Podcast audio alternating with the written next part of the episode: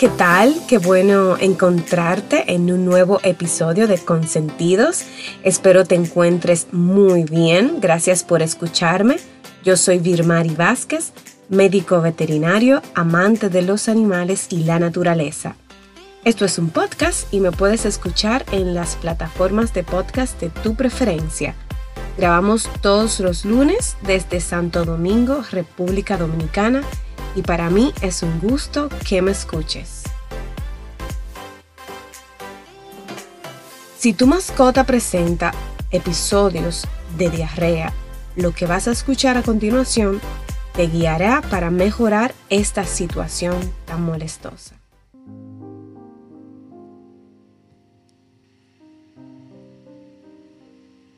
La diarrea es un signo clínico y esta proviene de contenido excesivo de agua fecal y es el signo clínico más importante de enfermedad intestinal en perros y gatos. Se caracteriza por un incremento anormal de la frecuencia, fluidez y volumen de las heces. Esto normalmente es ocasionado por anormalidades en la digestión, absorción, secreción, permeabilidad o combinaciones de, de estos. La diarrea la podemos dividir en aguda o crónica. Una diarrea aguda se caracteriza por inicio súbito y de corta duración, unas dos semanas aproximadamente o menos. La diarrea crónica es persistente. Esta se caracteriza por eh, una duración de tres a cuatro semanas o hasta más o presenta un patrón de recurrencia, de recurrencia episódica, o sea que Podemos tener una diarrea crónica que dure, por ejemplo, nuestro consentido unas dos semanas con diarrea, se controle por una o dos semanas más y vuelva. Entonces igual esto sería una diarrea crónica. Em, desglosando un poquito, las la diarrea aguda es una diarrea acuosa, mucoide, puede, puede o no puede presentar eh, moco. El moco indica inflamación, es un proceso obviamente inflamatorio que en casos intensos puede ser francamente sanguinolenta también. Eh, la diarrea puede presentar eh, gotitas de sangre o restos de sangre. Con frecuencia se asocia la diarrea aguda a, con signos clínicos de inapetencia, letargia, vómito, fiebre, dolor, abdominal y la deshidratación eh, significativa. O sea que esta diarrea puede venir acompañada de todos estos signos clínicos anteriormente ya enumerados. Los, en perros y gatos, la diarrea aguda puede ser causada por ingestión de alimentos descompuestos o intolerancia. Eh, estas esta, a veces comen fuera, comen cosas, comen alimentos fuera de su dieta o descompuestos son animalitos que acostumbran a, hurgar entre, entre la basura y, al ingerir estos alimentos que no acostumbran a comer, pues su aparato gastrointestinal se ve afectado. También la diarrea aguda puede eh, ser ocasionada o causada por fármacos, animalitos que tienen un largo periodo eh, con algunos fármacos específicos como los AINES o antiinflamatorios no esteroidal, antibióticos, em, pueden ocasionar también la presencia de, diarrea. Ya en esos casos, cuando es por fármaco, es importante que te comuniques con su veterinario y le, le comuniques que inmediatamente o a los varios días de haber instaurado el tratamiento, pues comenzaron episodios de diarreas para que así esto pueda ser tratado. También las diarreas agudas se asocian a, ingesta de toxinas en animalitos o a veces cuando se fumiga eh, en, el hogar, en el jardín y si nuestros consentidos tienen contacto con, esto, con estas toxinas pueden también presentar episodios de, diarrea. O a veces toxinas que pueden, pueden hurgar en zafacones que de repente si lo sacas a pasear sin una debida, o sea, sin su trailla, sin un control, pues a veces hurgan, tú no te das cuenta y puede pasar esto. También puede estar asociada también la diarrea aguda a parásitos gastrointestinales, agentes infecciosos como eh, tipo viral o bacterianos y trastornos eh, sistémicos o metabólicos. La diarrea aguda asociada a la dieta, parásitos y medicamentos por lo general tiende a ser leve o autoinmune, en tanto que la diarrea aguda que pone en peligro la vida del paciente, la vida de nuestros consentidos, ocurre con mayor frecuencia en animales jóvenes, como por ejemplo la enteritis infecciosa, por mencionar algo, el parvovirus. Si tienes cachorritos, por ejemplo, una, es una gastroenteritis infecciosa que sí puede poner en riesgo la vida de tu consentido y esta, este tipo de diarreas no, no, no cede con, con una simple hidratación, con, una, con un simple antidiarreico y demás. Por lo mismo, debes consultar y visitar al veterinario. No se requiere hacer unas grandes evaluaciones diagnósticas, evaluaciones extensas en caso de las diarreas agudas, agudas debido a que eh, el tratamiento es principalmente un tratamiento de apoyo y no específico. La mayoría de los animales se tratan sin que se llegue a determinar un diagnóstico definitivo. Muchas veces, obvio, claro que los médicos, el clínico se guía por los signos clínicos y la historia clínica que, ustedes como propietarios pues le van a, ofrecer. Y de ahí pues sacamos ya en sí la el, diagnóstico, muchas veces no necesariamente definitivo, pero por lo menos guiado.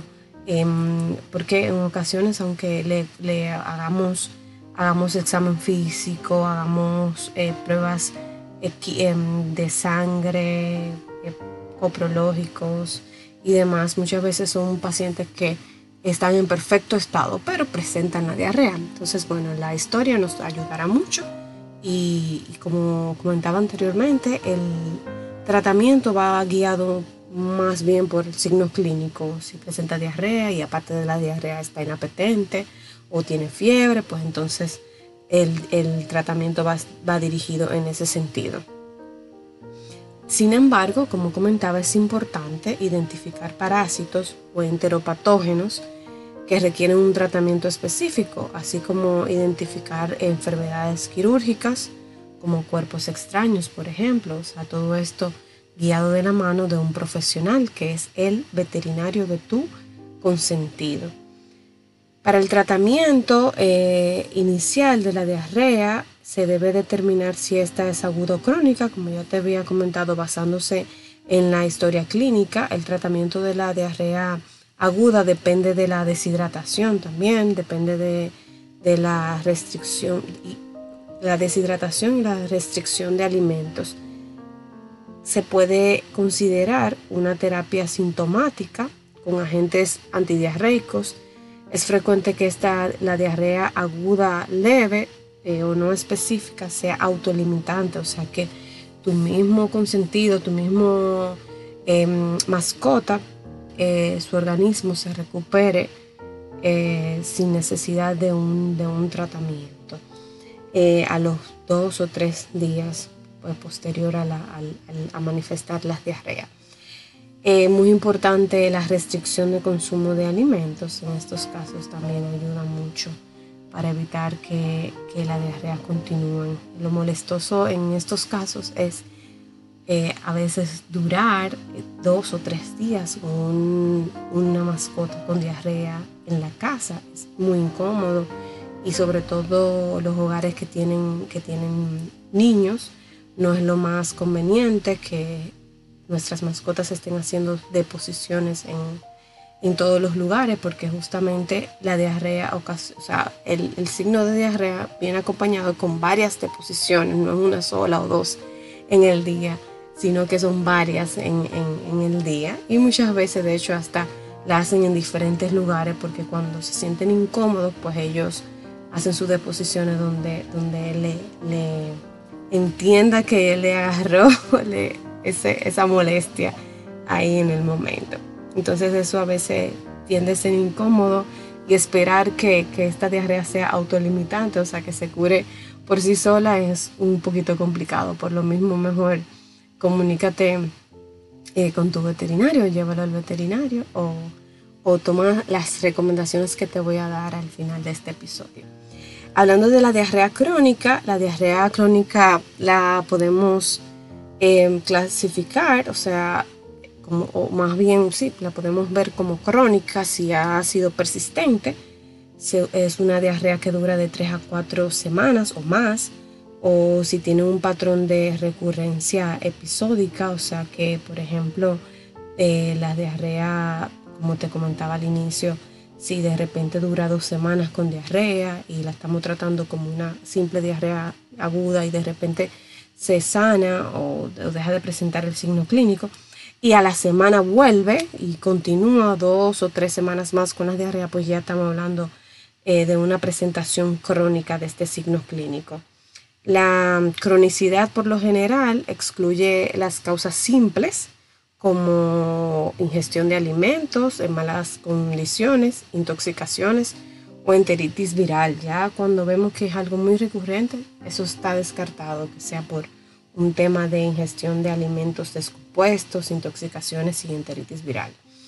El tratamiento de la diarrea crónica depende del diagnóstico y no de la terapéutica sintomática. O sea que la, diarrea crónica va a depender del diagnóstico. Ya cuando el clínico recibe una, una, ya determina que es una diarrea, es un signo clínico crónico, pues ya ahí pues comenzamos a hacer eh, pruebas diagnósticas más específicas y, y, esto, esto ya se, no se limita a una terapéutica sencilla y simple como si fuera una diarrea aguda, como te comentaba anteriormente. Entre, las, entre los exámenes eh, que requieren para determinar todo esto, pues está el, la, historia, la historia clínica, el examen físico completo, los procedimientos y las pruebas diagnósticas incluyen evaluaciones hematológicas, evaluaciones de química sanguínea, pruebas de función enteropancreáticas, exámenes fecales, más eh, específicos, estudios radiográficos también para descartar cuerpos extraños. Eh, también ahí podemos ver si hay una intusucesión, un sinnúmero de, cosas también que nos, nos orientaciones que nos darán todos estos métodos diagnósticos. También, por ejemplo, eh, hay ocasiones que en este tipo de, de signos clínicos, la diarrea, en este caso la diarrea crónica, eh, necesitamos procedimientos eh, como procedimientos endoscópicos, una endoscopía o una colonoscopía, que en esas ocasiones cuando se hace ese tipo de procedimiento se, procede a tomar una muestra para, para histopatología, o sea, para hacerle una biopsia. El tratamiento de la diarrea crónica, obviamente, como te comentaba, dependerá del diagnóstico. O sea, puede ser por un cuerpo extraño, una intususección, puede ser por eh, procesos pancreáticos y demás, procesos metabólicos también. Ya todo esto pues lo determinará el veterinario de tu mascota. Y bueno, nada, ¿qué podemos nosotros hacer en la casa? Muy importante, siempre te comparto cositas que puedes ir eh, implementando en tu hogar para ayudar a tu, a tu mascota, a tu consentido. Y entre esas cosas es por ejemplo, suprimir la comida. Es importante que si tu mascota presenta episodios de diarrea, inmediatamente le suprimas la comida por aproximadamente unas 12 horas. Le, des lo que nosotros llamamos un descanso gástrico. Esto va a ayudar a que eh, esa flora gastrointestinal no, no esté invadida, porque si le, le, seguimos dando comida, pues esto puede alterar la motilidad, puede, puede, o sea, puede tener una hipermotilidad, puede, puede seguir alterando su, aparato gastrointestinal y bueno, nada, la, suprimir la comida por, un, por unas horas, mínimo 12 horas, pues ayudaría a que esto se estabilice. Em, pasadas estas, estas 12 horas aproximadamente podemos brindarle pues, ya sus alimentos que acostumbran a comer o en dado caso que presenten inapetencia pudiéramos brindarle alimentos un poquito, un poquito más por decirlo así, nobles. Puede ser un poco de arroz blanco, sin ningún tipo de condimentos, con un pollo a la plancha, por ejemplo. Ya eh, en dado caso de que, como te comentaba, si está inapetente, ahí pudiéramos asegurarnos, como, como decir, añoñarlo un poquito para que por lo menos pueda eh, ingerir esos alimentos y que, que esa flora gastrointestinal y esa motilidad pues vaya tomando su curso. Y poco a poco después introducirle, si se comen sus bolitas, pues mejor. Eh, suministrarle líquidos, o sea, hidratarlos es muy importante. Puedes obviamente mantenerle su agüita permanente. También puedes conseguir en la farmacia o hasta en los supermercados eh, hidratantes para hidratantes de uso humano Em, electrolíticos, eh, el Pedialit, por ejemplo, es de uso pediátrico, le puedes dar de, cada, cada, ciertos, cada cierto minuto, cada 5 o 10 minutos, una buena cantidad, si, se, si, se, si lo ingiere eh, por él mismo, pues mucho mejor.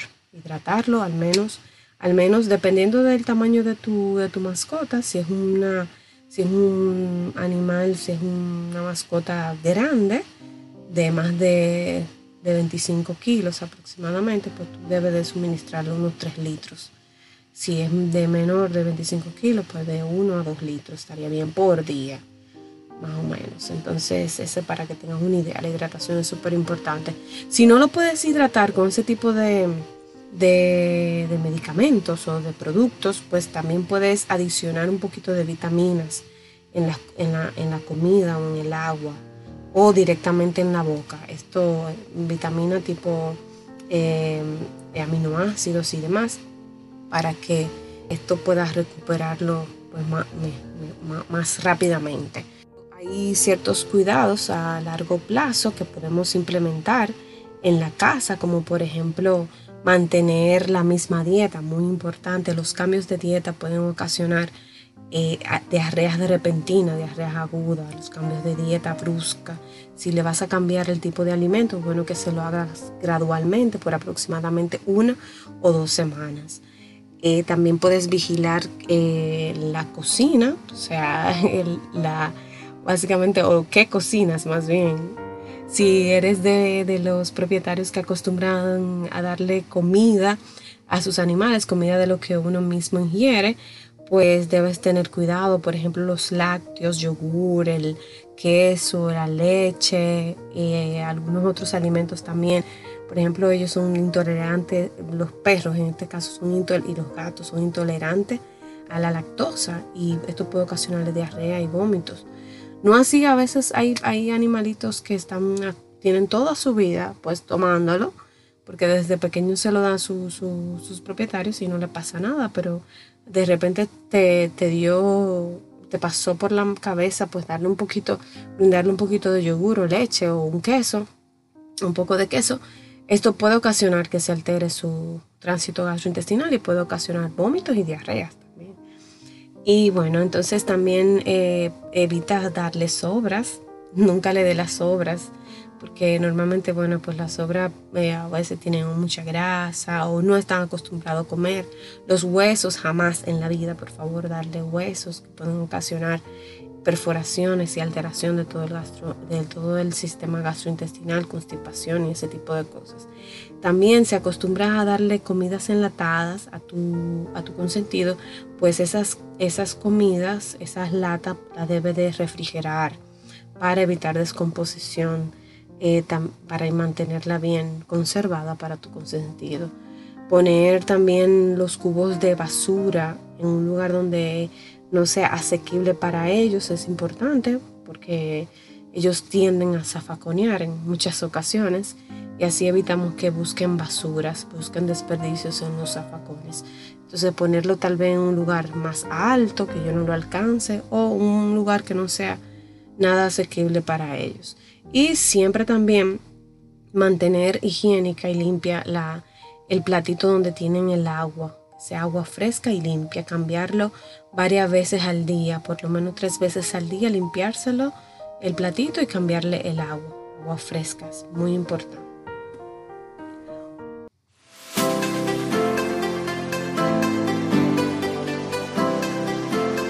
Bueno, y para despedir este episodio, te comparto una curiosidad con sentido. La lengua del perro dispone de menos de 2.000 papilas gustativas, frente a las 9.000 del ser humano. Por todo ello, los perros no degustan los alimentos como nosotros los humanos. Y dado a que el sentido del gusto está poco desarrollado en ellos, no será preciso introducir variaciones frecuentes en su menú. Muchas gracias por haberme acompañado en este episodio, esperando que haya sido de tu agrado. Ten presente que mientras más cerca estamos de la naturaleza, más humanos somos. Te espero en el próximo episodio.